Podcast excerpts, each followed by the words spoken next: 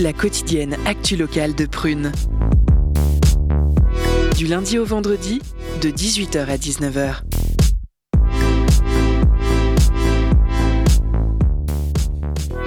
Auditeurs, auditrices, c'est toujours un plaisir de vous retrouver. Soyez les bienvenus à l'émission Curiosité du vendredi, le décryptage des informations de notre très belle région.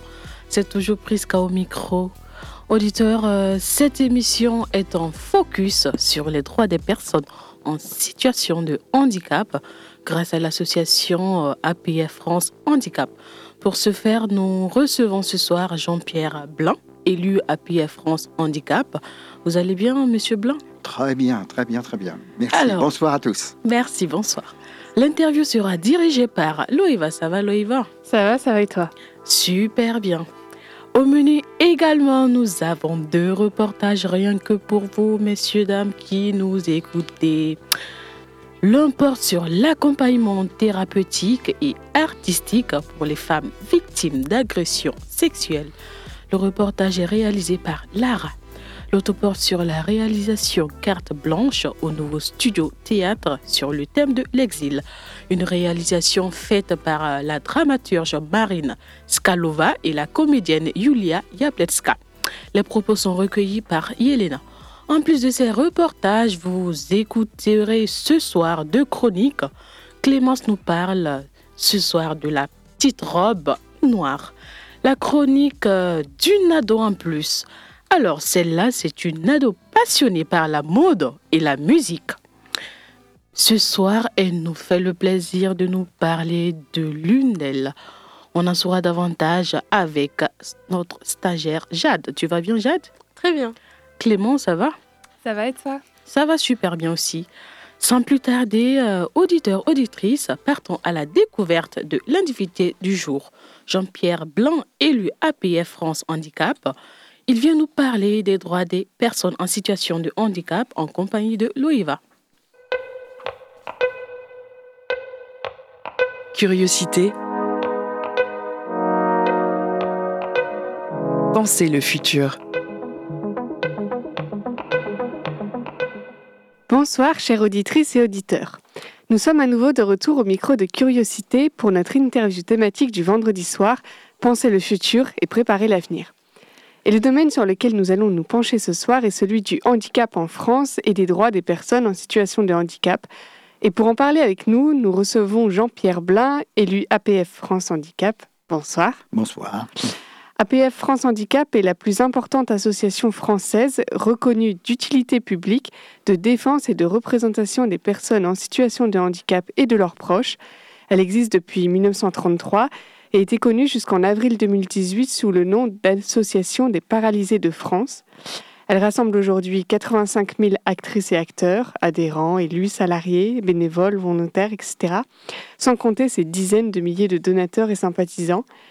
Et la raison pour laquelle vous êtes présent à Prune Radio ce soir, Jean-Pierre Blin, est que l'APF France Handicap a publié il y a quelques jours une deuxième édition de son Observatoire des droits, il est sorti à la veille du 18e anniversaire de la loi handicap de 2005.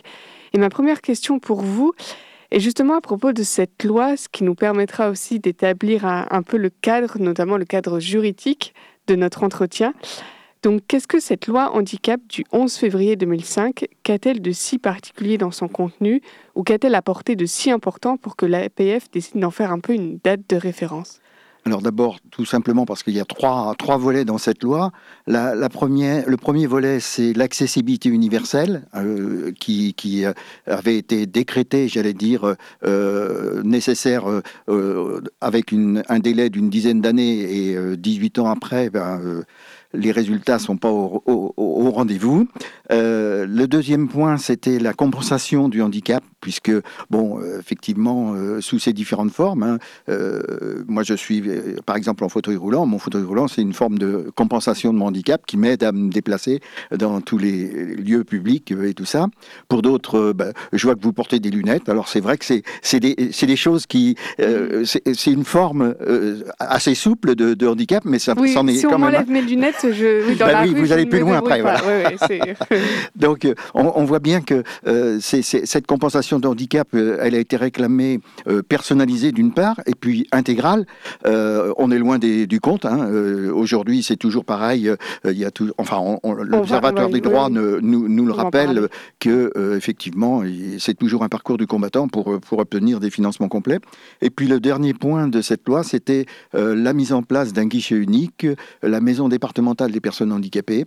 Alors ça, ça a été effectivement mis en œuvre. Après, bon, euh, les missions des maisons départementales pour personnes handicapées euh, sont des fois plus ou moins bien assumées et remplies. Euh, voilà, on a, on a, encore des marges de progression sur le sujet. Et quel est votre rôle à vous, Jean-Pierre Blin, en tant qu'élu APF France Handicap? Alors, mon rôle, alors j'ai été élu par les, adhérents du département et notre rôle, c'est de relayer les, j'allais dire, les, les, décisions du conseil d'administration national, puisque APF France Handicap est une association nationale. C'est pas un regroupement d'associations, c'est mm. une association nationale avec un conseil d'administration euh, plutôt parisien, hein, euh, puisque c'est souvent comme ça quand, euh, quand c'est national, composé quand même de membres de, de, de, de, tout, de, de, tous les territoires de, France, hein, quand même. Mais bon, on voit bien que c'est quand même un petit peu plus la, capitale des fois. Euh, à partir de là, ben, on relaie les, difficultés dans les départements. Et euh, par exemple, euh, pour faire court euh, sur l'accessibilité, ben, c'est vrai que on a souvent eu quelques actions un peu coup de poing sur, sur des, des, thèmes bien précis entre l'accessibilité des, commerces, des petits commerces, ceux mmh. qu'on appelle des, des ERP5. Hein. Et donc là, on, on voit bien que aujourd'hui, on est aux trois quarts des, des, des, magasins, enfin des, ERP qui doivent recevoir du public, qui n'ont pas encore euh, une accessibilité complète. Alors, ah oui, trois quarts. Ah oui, trois quarts, oui, oui, oui. oui. C'est-à-dire, alors il y a des fois, c'est des petits défauts, on va dire. Mm. Hein. Euh, euh, il y a quand même eu des choses qui se sont faites depuis 18 euh, ans, mm. mais on voit bien quand même que la, la, notion d'accessibilité universelle pour que chacun puisse se déplacer, ne serait-ce que par exemple des contrastes visuels pour les, mal, pour les, les, les malvoyants, eh bien, ce sont des choses qui sont pas encore mises en œuvre alors que c'est souvent euh, plutôt des coups de peinture que euh, des, des, des, des, gros investissements. Quoi. Mmh, voilà. Mmh. Et comme énoncé plus tôt, l'AFP euh, France Handicap Non, APF, pardon. oui, non, c'est les études de journalisme, AFP, APF. Oui. L'AFP, c'est autre chose. Oui, oui, oui. Ah, j'ai bien écrit. Que vous travaillez beaucoup. Ah, bah oui, j'ai écrit AFP, oui. Donc, l'APF, pardon, France Handicap, publie cette année la deuxième édition, de, donc, euh, comme je l'ai dit, de son Observatoire des droits. L'Observatoire des droits est en fait un rapport qui fait le constat de la situation actuelle en termes de droits, mais surtout en termes d'application de ces droits pour les personnes en situation de handicap en France. Mhm. C'est bien ça Voilà. Et alors, ce que dit le rapport quand on le lit est édifiant, on pourrait même dire alarmant ben, Sûrement, oui, alarmant euh, sur pas mal de points, puisque euh, on voit bien que malgré les, discours euh, euh, gouvernementaux, les, décisions qui sont prises ici ou là, les, choses n'avancent pas aussi vite qu'elles auraient besoin, et notamment dans l'accès aux droits, notamment, on voit bien que là-dessus, il y, a, des difficultés. Entre la dématérialisation qu'il y a avec toute, toute informatique qui a des fois poser mm. plus de difficultés que, que de, de, satisfaction. Oui, c'est eh pas inné. Hein, ben voilà, c'est pas inné. Et puis, et puis euh, euh, ça fonctionne pas toujours comme mm. il faut. Et là, ne serait-ce que de déposer un, un, dossier euh, à la MDPH, à la Maison départementale des personnes handicapées, c'est 16 pages plus 8. Euh, donc vous voyez euh, ce que ça donne en défilé sur un, sur un, un format euh, informatique. C'est-à-dire qu'il faut, il faut s'armer de patience, il faut bien comprendre les questions, il faut essayer de répondre au mieux à tout ça pour que les équipes d'évaluation derrière puissent faire correctement leur boulot. Quoi. Mmh. L'administration française dans toute sa splendeur. C'est un peu ça, mais bon. Et puis, et puis on a aussi une, une autre difficulté, c'est que depuis quelque temps, il y a la, la, la, vocation d'aller vers, hein, et, et, des fois des, des décisions un petit peu automatiques. Mhm. Et, ces décisions automatiques, elles sont des fois quand même l'énorme inconvénient d'être un peu euh, euh sanctionne, ah, elles sanctionnent et, et, les, et les gens ne sont pas informés. Et donc euh, tout d'un coup, ils découvrent que euh, leurs droits sont plus à jour ou que qu'il n'y a, a, pas eu le, le, le, versement à cause d'une décision qui n'a pas été prise. Enfin bon, on voit bien que mm. c'est des difficultés que l'on voit tous les jours. Et l'Observatoire note que alors qu'elle devrait, euh, avec toutes les bonnes intentions qu'on a, euh, baisser, eh bien, euh, ça, ne, ça ne se fait pas. Ça ne se fait pas, et on a toujours autant de plaintes. D'ailleurs, la défenseuse des droits dit bien, la, la, majorité des plaintes de la défenseuse des droits sont liées au handicap. Ce qu'il faut quand même préciser, c'est que cet observatoire des droits, rédigé par l'APF, se présente sous la forme d'un dossier de 54 pages ultra complet qui analyse la situation telle qu'elle est actuellement pour quasiment chaque domaine de la vie quotidienne d'une personne en situation de handicap, ou en tout cas les domaines les plus importants, l'accès aux soins, l'accès aux transports, aux édifices publics, etc. Et le principal enseignement tiré de ce dossier, vous l'avez déjà, déjà dit, c'est que les personnes en situation de handicap et leurs familles se heurtent toujours à un manque d'informations, à des démarches administratives complexes, des droits bafoués, des graves cas de discrimination parfois. Et euh, alors ma question va peut-être vous paraître naïve, mais en tout cas, personnellement, j'ai été assez quand même éberluée à la lecture de, d'un tel dossier. Donc logiquement, la question qui s'en est suivie, c'est comment expliquer un tel constat, surtout 20 ans après une loi aussi prometteuse ou avancée que la loi handicap de 2005 bah, C'est assez simple. Hein. Je crois que euh, beaucoup de, responsables politiques et, et euh, d'administration ont voulu mettre en œuvre un certain nombre de choses, et puis ils se sont aperçus qu'il y avait quand même beaucoup, beaucoup trop de choses à faire, et donc là, c'était effectivement un peu compliqué. Euh, je crois qu'ils ont baissé les bras avant de, avant de commencer à travailler, mmh, mmh. et donc euh, ben, on a le résultat euh, aujourd'hui, et puis ben, c'est vrai que les, la, la, la, la, complexification, la crise Covid a peut-être pas aidé aussi à un certain nombre de choses, parce que, quoique on s'est aperçu, on s'est aperçu quand même qu'on était capable de prendre des décisions pendant la crise Covid, et qu'il euh, n'y avait pas besoin, par exemple, de toute cette papasserie, euh, euh, qu'on pouvait automatiser un certain nombre de décisions et que ça ne mm. portait pas préjudice ni aux personnes, ni à, la, collectivité. Mm. Eh bien, on va s'arrêter là pour la première partie de cette interview. Restez en ligne en direct avec nous, chers auditrices et auditeurs, pour la seconde partie après la pause musicale. Eh oui, à propos de la pause musicale, le titre c'est Don't Explain de Tara Lily.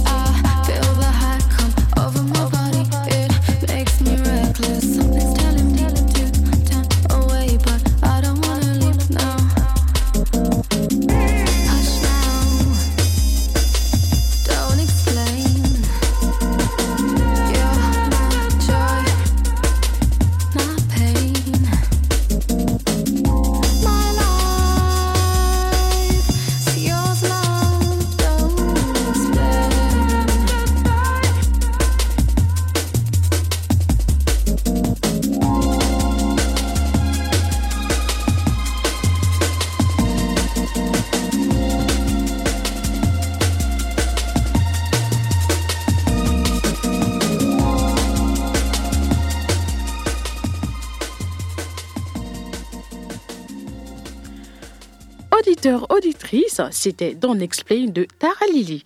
Retour dans la seconde partie de l'interview, toujours avec Loeva et Jean-Pierre Blanc de l'association APF France Handicap. Il vient nous parler des droits des personnes en situation de handicap. Curiosité. Pensez le futur. De retour donc pour la deuxième partie de cette interview avec Jean-Pierre Blin. Donc euh, comme euh, nous l'avons dit dans la première partie, on, a déjà vu un peu euh, qu'il y avait énormément d'atteintes aux, droits des personnes en situation de handicap. Et en septembre 2020, APF France Handicap a créé HandiDroit, une plateforme numérique qui va constituer le dispositif national d'APF pour l'information, la défense des droits des personnes en situation de handicap et de leurs familles. Et je me suis posé, la question en voyant la date, est-ce que sa création en septembre 2020 a un lien avec la crise du Covid-19 que nous traversions à ce moment-là? Parce que on peut aisément se douter que les deux mois de confinement entre mars et mai ont dû exacerber les difficultés déjà présentes des personnes pour l'accès aux soins notamment. Euh, est-ce que, est -ce que ça a été le cas?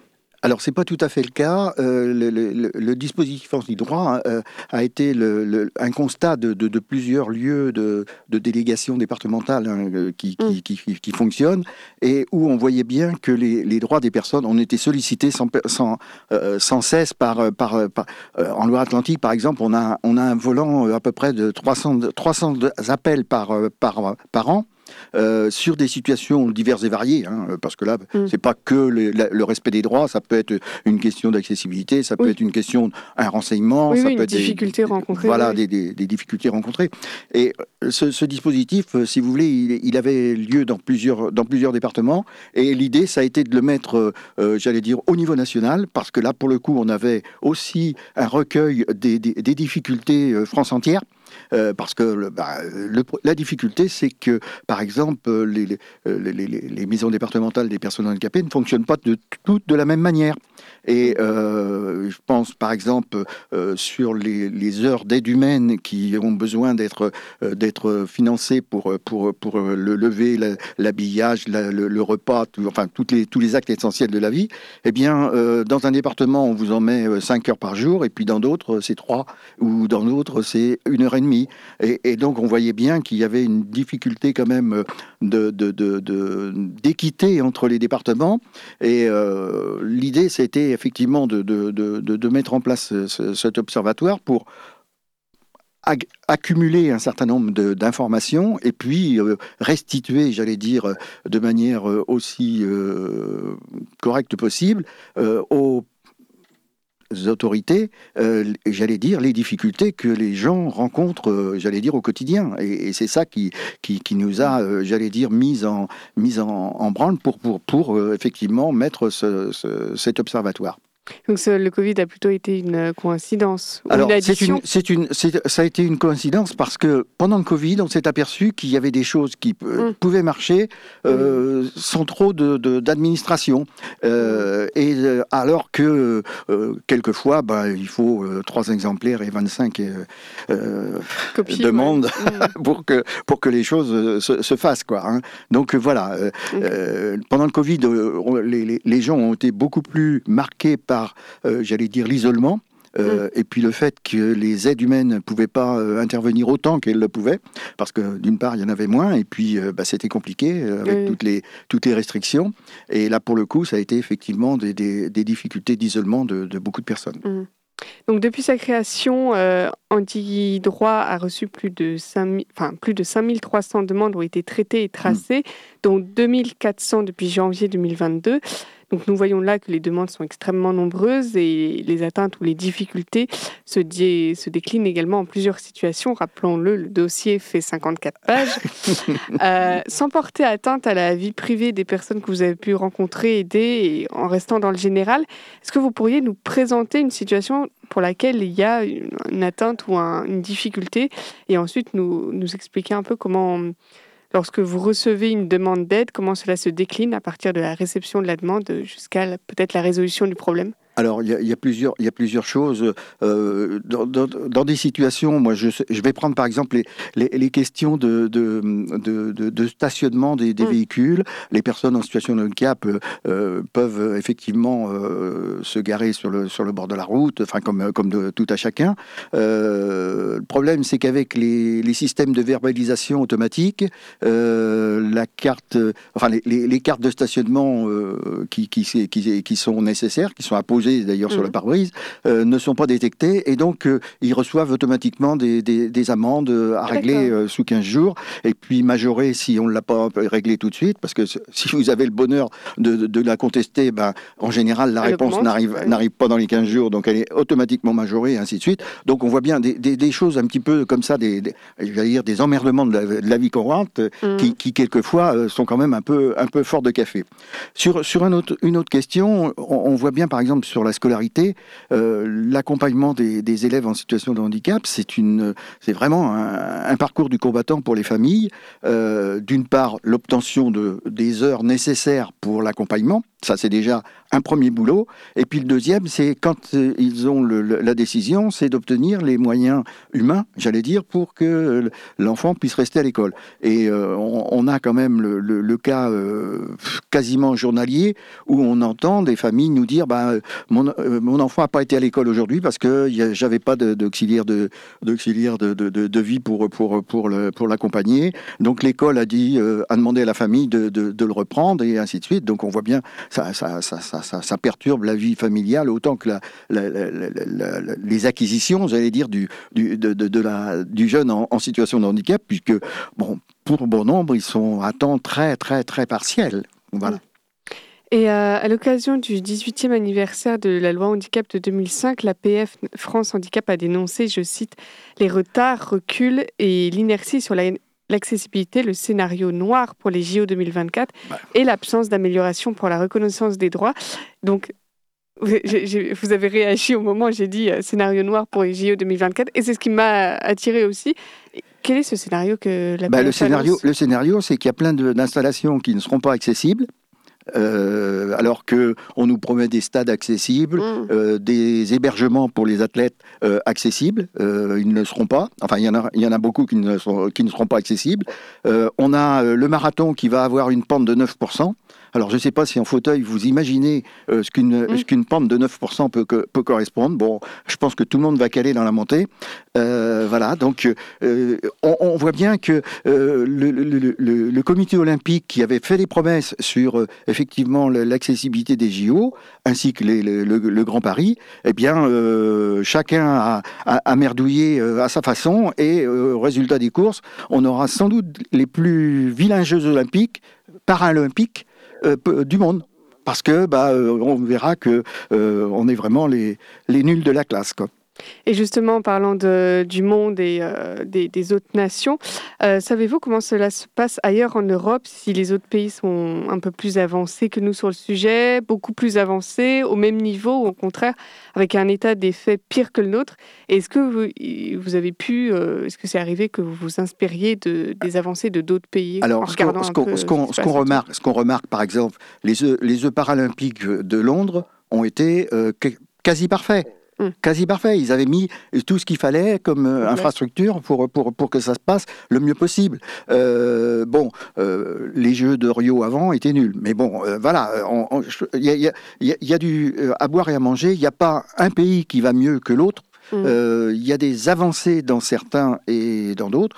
Euh, ce qu'on voulait, nous, c'était effectivement que, euh, suite à notre loi de 2005 où l'accessibilité universelle avait été mise en avant, que, bah, au moins aux Jeux Olympiques, ce soit la date butoir où tout était, où tout est fait et parfait, quoi. Eh bien, euh, nous sommes obligés de nous arrêter là, malheureusement. C'est la fin de cette interview euh, du temps imparti. Euh, merci beaucoup, Jean-Pierre ben, Merci beaucoup de nous avoir reçus. Hein, voilà. Et bonne fin de soirée. Merci, bonne continuation à vous. merci beaucoup, Loïva. Merci, Loïva, et merci, Jean-Pierre Blanc, d'être venu dans nos locaux l'échange était euh, assez, euh, on va dire... Euh, enrichissant. Enrichissant, ouais. Passons à présent au premier reportage. Il y a quelques mois, Lara s'est rendue dans la cour Saint-Pierre à Nantes où avait lieu une performance de femmes. C'était dans le cadre du projet Mon corps de l'association Danser sur nouveaux murs, un accompagnement thérapeutique et artistique pour les femmes victimes d'agressions sexuelles. Rencontre avec Agnès, la cofondatrice de l'association et discussion avec les participantes. Curiosité reportage.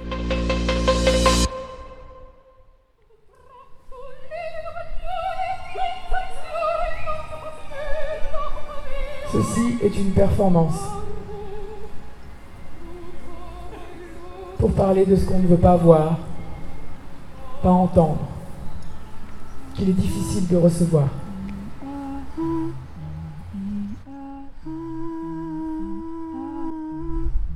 Alors, Danser sur vos murs, c'est une association qui est née en 2018, euh, que j'ai cofondée et qui à la base a été créé pour euh, soutenir un projet qui s'appelait J'irai danser sur vos murs, qui était une proposition en fait de mettre en place des performances dans l'espace public qui questionnaient la relation de l'humain à ces murs, de les filmer et de les projeter ensuite sur les façades des murs dans les villes. Le principe c'était vraiment d'utiliser l'art pour faire du social, que tout le monde puisse utiliser euh, un médium artistique pour s'exprimer sur une problématique sociale. Et il y a une petite partie en fait euh, thérapeutique pour le bon procédé de la création collective. Le projet Mon Corps, on est sur la particularité de la réappropriation du corps pour les femmes victimes d'agressions sexuelles. Avec Manon et Sonia, qui sont les deux thérapeutes euh, qui, euh, qui font une proposition dans l'accompagnement thérapeutique.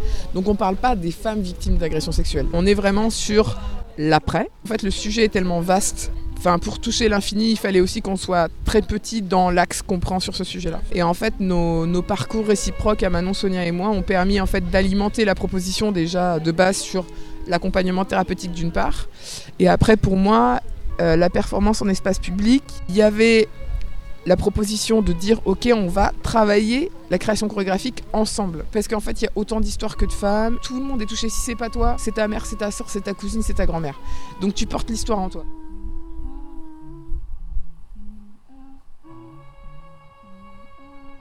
Après, là, on fait ça en non-mixité sur la création chorégraphique. L'accompagnement thérapeutique, il est en non-mixité. Mais on avait envie d'ouvrir euh, une zone. Donc, il y a une zone en non-mixité à la fin de la performance et il y a une zone en mixité. Parce que euh, faut pas euh, exiger de la compassion sans en avoir. Faut pas demander à être accueilli sans accueillir. En fait, il y a des principes, ça va dans les deux sens. Et en fait, on en a ras le cul de la tyrannie, du patriarcat et de l'oppression. C'est pas pour le reproduire. L'idée, c'est de c'est de pas faire un truc fashion en fait, c'est d'être là, c'est de rester là, c'est de c'est d'apprendre beaucoup. En fait, on a beaucoup à apprendre. Il faut être conscient aussi de à qui tu t'adresses socialement, de par qui tu es. Parce que tu te dis, mais sinon, en fait, si je vais pas dans certaines sphères et que je vais pas, et je décale pas mon projet de manière inclusive, j'aurai jamais de femmes sourdes, aveugles ou euh, handicapées ou trans. Et en fait, euh, moi, j'en ai besoin. Elles vont m'apprendre quelque chose.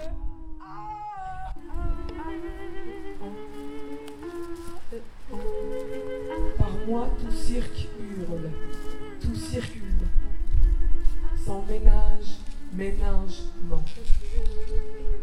Je suis la vulnérable, la vulnérable, que les intransigeants, les sans gens ne peuvent pas digérer.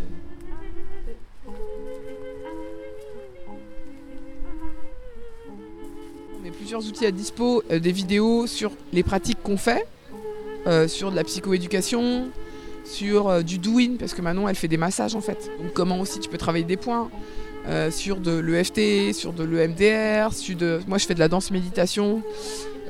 et aussi de ce, bah tu vois là il y avait des meufs qui faisaient un franzine, il y en a d'autres qui vont dans des soirées pour, tu vois, pour protéger les meufs. en tout cas de faire aussi tout un réseau après de propositions qui retrace une espèce de, toile d'araignée bienveillante, euh, protectrice, rassurante, euh, qui permettent à, déjà à chacune de se reconstruire et de récupérer sa puissance. La pensée dans mon cœur, la pense et danse. La pensée danse.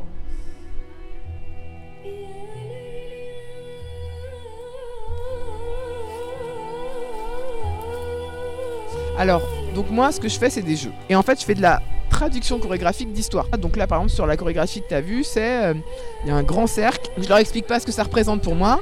Je leur propose le jeu et après je leur explique. Et après, il y en a une qui va être à l'intérieur de ce cercle et qui, elle, par contre, fait un truc qui n'a rien à voir. Et ça, par exemple, ça représente pour moi la diversité à l'intérieur d'une femme. Je dis, ben voilà, ce grand cercle, vous devez toutes faire la même chose. Et après, on parle justement de sidération psychique. Et du coup, quand tu es victime d'agression sexuelle, il y a un process qui se met en place qui s'appelle la sidération psychique. C'est-à-dire que il une partie de toi qui va s'exclure, qui va sortir pour te protéger. La responsabilité, c'est de se dire euh, comment on récupère sa puissance, c'est ça. Et au jour d'aujourd'hui, aucune proposition thérapeutique n'est mise en place. Il n'y a rien. Donc du coup, c'est à la responsabilité de la personne agressée de devoir se dire je me choisis. Quand je tape sur mon tambourin, il y en a une que vous allez accompagner à l'extérieur. Ça veut dire je te protège de ce que tu es en train de vivre, je te mets à l'extérieur. Et ça, ça s'appelle la sortie de corps. C'est juste qu'elle est plus au centre d'elle-même. Elle est hors d'elle. Et à un moment donné tu. C'est comme quand on dit traîner sa carcasse. En fait, t'es là. Mais t'es pas à l'intérieur de toi. T'es inhabité. T'es en représentation. Ces robes qui se baladent dans l'espace, c'est des femmes qui sont désincarnées. Dans le process euh, artistique là, en fait, on accueille les menaces on accueille la désolation, euh, on accueille le rire, on, accueille l'absurde, on accueille l'incohérence. Pourquoi l'espace public? Parce que on se réapproprie l'espace public. Et en fait, quelle femme n'a jamais eu peur dans l'espace public? On voulait aussi questionner le choix du consentement du public, c'est-à-dire ne pas imposer ça.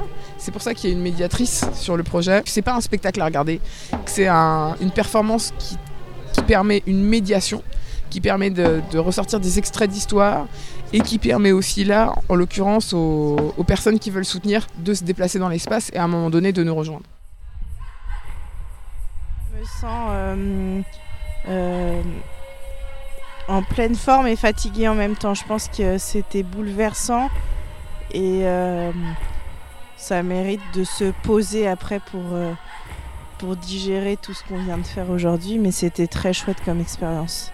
C'était unique, c'était cool et il n'a pas plu donc c'est génial. C'était un peu stressant parce qu'on savait pas jusqu'à aujourd'hui vraiment ce qu'on allait faire.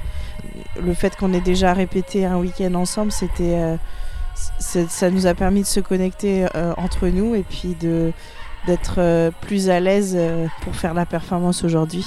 Je pense que c'est un sujet qui est grave, dont on parle pas assez et que on peut être soi-même impacté dans ce sujet-là ou avoir connaissance de personnes qui ont vécu ces choses-là et qu'il est important de d'en parler pour que ça évolue et que ça s'arrête. Je trouve ça chouette parce que du coup, euh, ça interpelle les gens forcément et euh, ça crée du lien entre les personnes. C'est différent d'un spectacle parce que euh, on peut être amené à être intégré à la performance. le public peut être intégré à un moment donné. Là, juste maintenant, je me sens bien. Il y a eu énormément d'émotions. Il y a eu euh, des moments plus de jeu, on était juste ensemble et l'instant présent et c'était un petit flottement chouette. Il y a eu des moments beaucoup plus de tension, c'était lourd euh, de sens.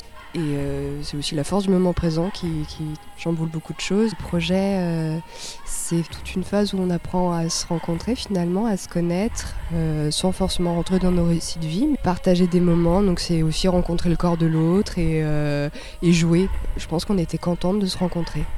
Et du coup, il y a beaucoup d'amour d'un coup et non, c'était très agréable.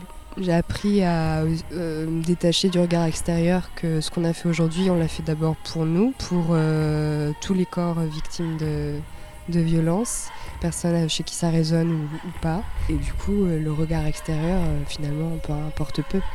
Donc ça fait du bien de s'en détacher. Le collectif est super important. On peut puiser énormément de force dans le collectif. On a beaucoup plus à, à prendre sur soi et euh, à gagner, à aller vers l'autre et à l'écouter et à donner de l'amour que l'inverse.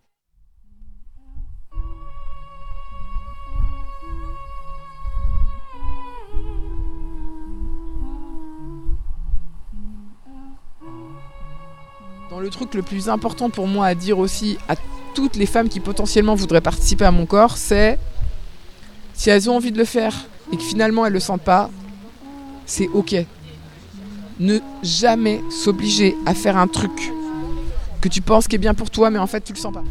Et en fait, ce que je souhaite à chaque personne, c'est d'être libre. Et si l'art est un outil pour exercer cette liberté, pour euh, se connecter avec l'invisible, utilise-le en fait.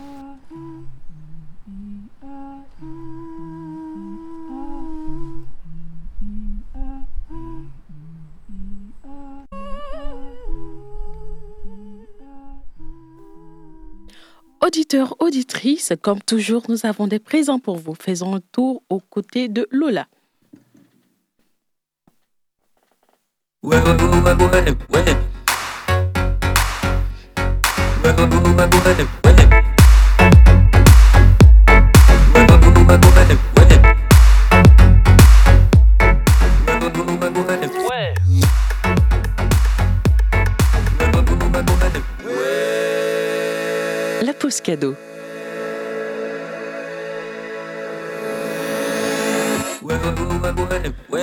Aujourd'hui, Prune te propose de remporter des places pour le concert du saxophoniste Guillaume Perret au VIP de Saint-Nazaire le 24 février prochain. Alors tente de gagner des places en nous envoyant un message sur le Insta de Prune. Je vous laisse avec la suite de l'émission et on se laisse emporter par le jeu électrique du saxophone de Guillaume Perret avec Gulliver. C'est tout de suite sur Prune.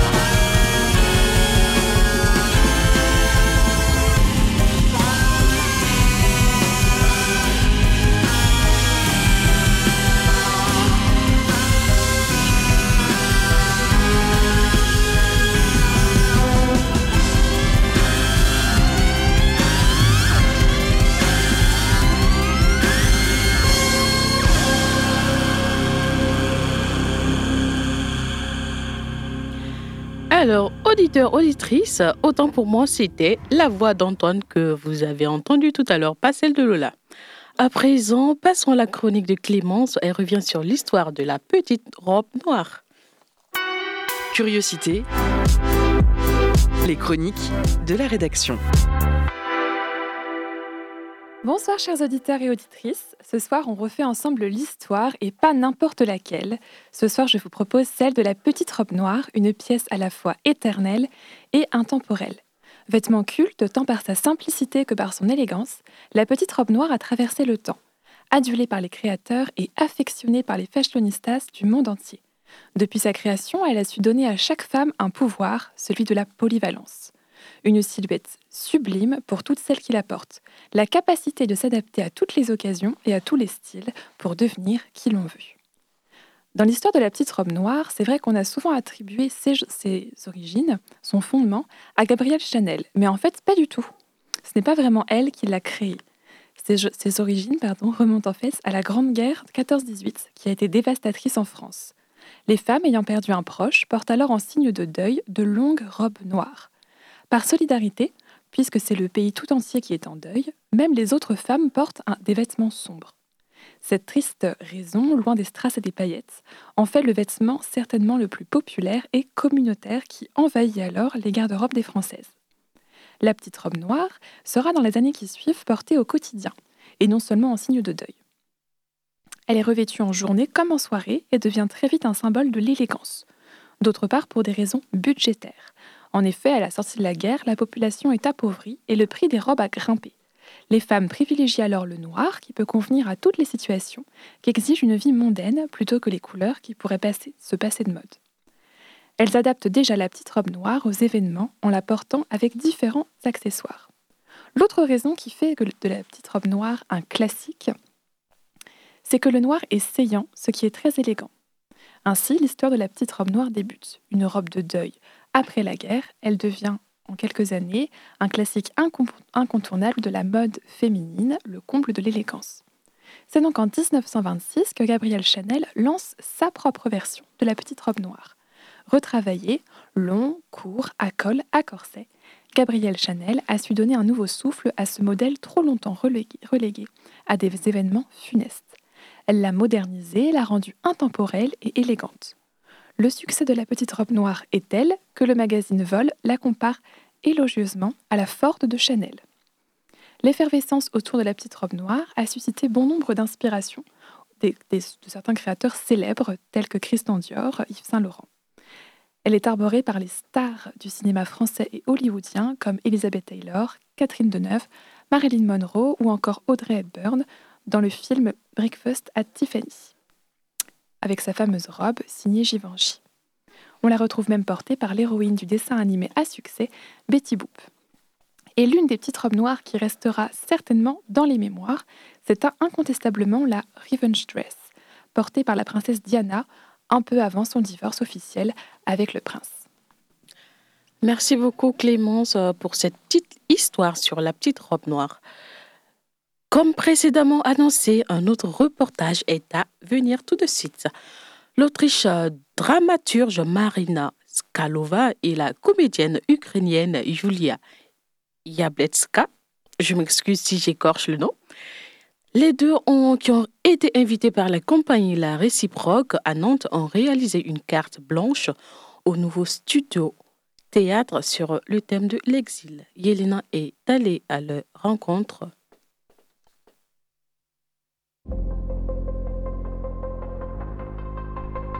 Curiosité reportage. Мамко моя не лай мені, мамко не лай мені. Гей, залаєш ми в злу годину, залаєш ми в злу годину. Сам не знаю, де погину, сам не знаю. C'est sur cette chanson que la comédienne ukrainienne Yulia Yabletska bouleverse le public du nouveau studio théâtre ce samedi 11 février à Nantes. Il est 19h, dans une petite salle comble, plongée dans la pénombre, la comédienne est perchée sur une échelle, seul un projecteur l'éclaire. Sur scène, elle joue son propre exil.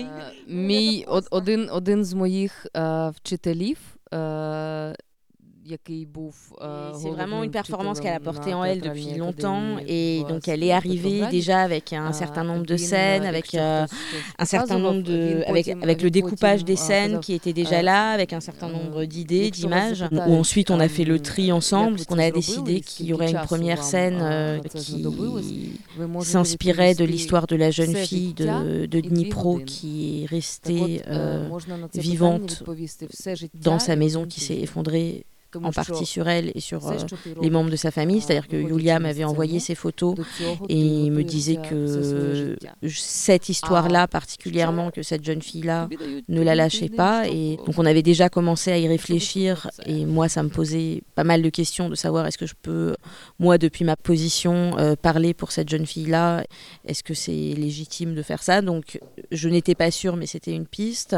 Et on savait qu'on voulait parler de son histoire. Et ensuite, euh, donc ici en une semaine, effectivement, ça s'est construit en des allers-retours entre la lumière, la musique, du travail de plateau chorégraphique, de l'écriture de texte, puis on a tout monté ensemble.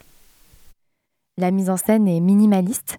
La danse de Yulia, le texte diffusé dans les enceintes et lu par Marina Skalova, dramaturge originaire de Moscou, décrivent l'horreur de la guerre qui se déroule depuis un an à l'est de l'Europe. Les lumières rouges et les sirènes sur les planches incarnent ce sentiment d'urgence, l'urgence de partir, mais aussi de créer cette pièce, selon Marina et Yulia. Є. Ам, ем, перед тим, як почалася війна у моїй країні,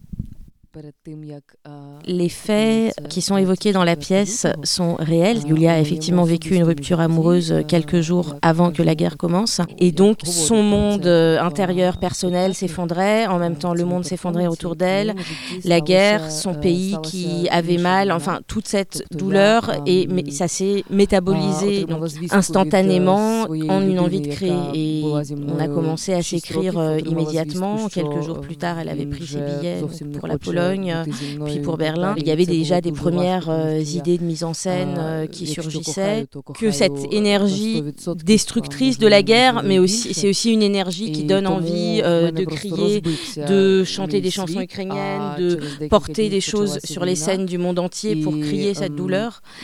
Cette énergie amenée par la guerre, c'est aussi cette, cette énergie du cri qu'on a voulu porter sur scène aujourd'hui. Du coup, je pense qu'il y avait qu'il y a depuis la guerre une vraie urgence et une vraie nécessité qui ont fait que cette partition que- qu'elle a dansée aujourd'hui, elle était chevillée à son corps depuis un an, en fait. Et que ça faisait euh, un an depuis, quasiment un an depuis le début de la guerre, que euh, ces mouvements étaient en elle et euh, attendaient d'avoir euh, l'espace pour euh, se déployer et prendre corps. Les deux artistes avaient déjà pensé à réaliser une pièce ensemble lors de leur rencontre en 2019 à Odessa en Ukraine, mais la pandémie, la guerre et une rupture amoureuse reportent ce projet jusqu'à ce mois de février 2023. Euh, donc on s'est rencontrés euh, en 2019 euh, à Odessa où j'étais invitée pour un festival littéraire, le Festival littéraire international d'Odessa. Et on avait fait une performance ensemble sur des extraits de ma pièce La chute des comètes et des cosmonautes, sur laquelle euh, travaille aussi Marie-Laure Crochant de la compagnie La Réciproque, euh, donc, qui co-dirige actuellement le nouveau studio théâtre. Et en même temps, moi, Odessa, c'était une ville euh, où avaient vécu mes arrière-grands-parents, où j'avais une histoire familiale très forte, ma famille étant originaire d'Ukraine avant d'arriver en Russie. Ils étaient juifs d'Ukraine et donc j'ai senti une énergie, euh, une force incroyable à Odessa et j'avais rarement euh, ressenti ça euh, dans des rencontres avec des comédiens ou dans le travail. J'avais très envie qu'on continue à travailler ensemble et j'avais monté un premier projet de création d'un spectacle avec Yulia et avec un autre comédien avec lequel on a travaillé à ce moment-là. On avait un théâtre à Odessa avec lequel on devait travailler, on a même reçu des subventions et puis le Covid, la mise à l'arrêt de tout pendant deux ans et la pandémie à peine terminée, la guerre a commencé. Quand la guerre a commencé, j'ai tout de suite écrit à Yulia. On a beaucoup échangé au moment où elle a quitté le pays et je l'ai accueillie à Berlin d'abord, puis à Genève. Et c'est le même moment où Marie-Laure Crochant de la compagnie La Réciproque m'a proposé de faire une carte blanche au studio théâtre. Et donc je savais pas encore ce qu'on allait faire, mais je lui ai tout de suite proposé qu'on fasse quelque chose, Yulia et moi. Mais cette carte blanche, c'est aussi l'histoire d'une amitié entre Yulia et Marina et le témoignage d'une solidarité entre deux femmes alors que le contexte international devrait les opposer. Moi, je suis d'origine russe. Pour moi, là où il y a aussi une nécessité, c'est de continuer à faire des choses ensemble. Malheureusement, cette carte blanche est unique, mais Marina et Yulia prévoient déjà de retrouver la scène ensemble. Pour le moment, elles le disent, carpe diem. Les 26. Auditeurs, auditrices, pour terminer l'émission, place à la deuxième session chronique. Jade, notre stagiaire ado passionné de mode et de musique, nous entretient ce soir sur l'une de ses passions. Découvrons cela avec euh, Jade.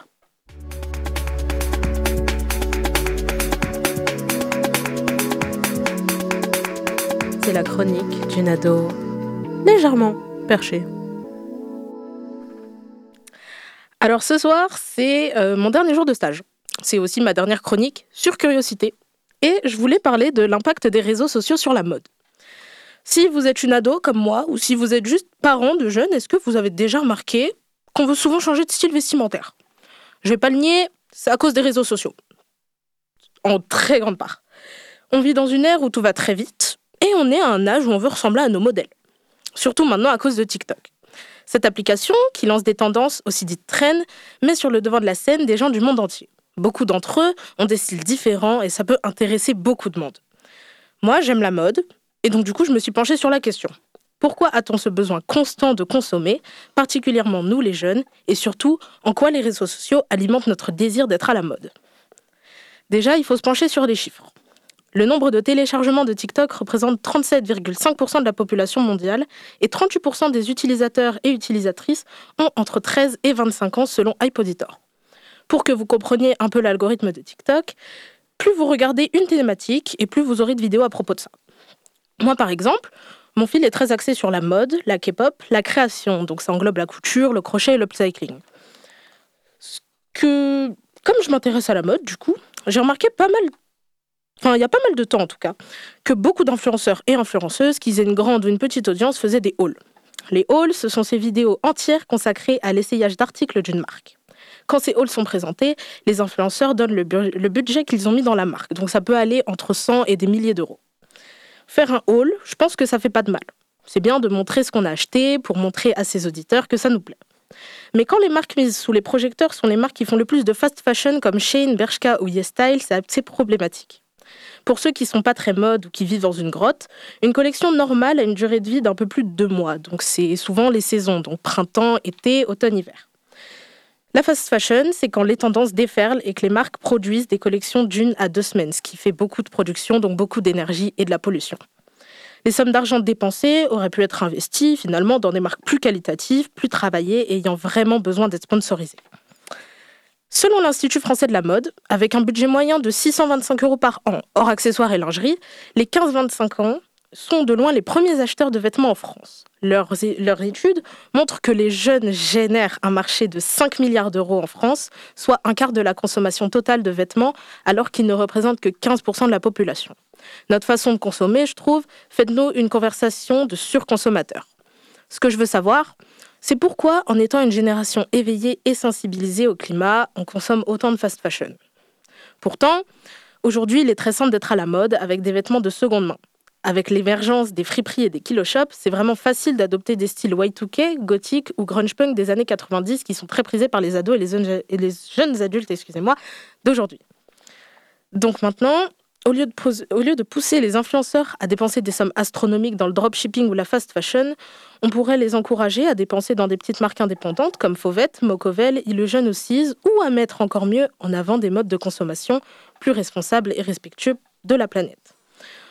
Moi, je suis les comptes TikTok et Instagram de Elix et Lilix. Je ne sais pas si j'ai bien dit leur prénom parce que c'est assez compliqué, mais je vous invite à suivre leurs comptes car c'est des créatrices de contenu très inspirantes qui parlent de friperie et de mode beaucoup plus responsables.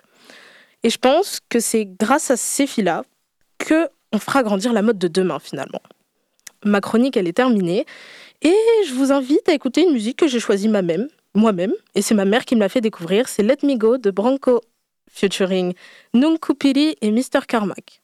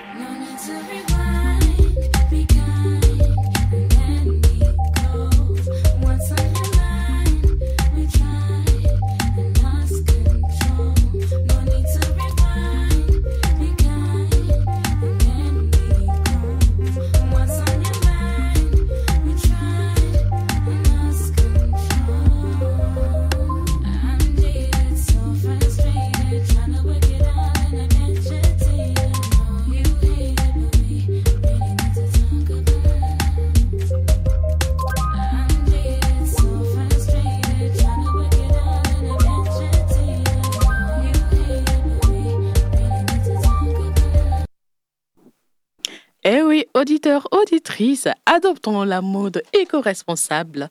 Voilà un bon geste que Jade nous conseille. C'est d'ailleurs un bon geste pour la nature et euh, par la même occasion pour notre bien-être. Vous l'avez bien compris eh oui, c'est la fin de notre émission Curiosité du vendredi. Tout de suite, c'est le Planétarium Club Prune. Curiosité, ça recommence dès lundi. En attendant, on vous souhaite un très bon week-end.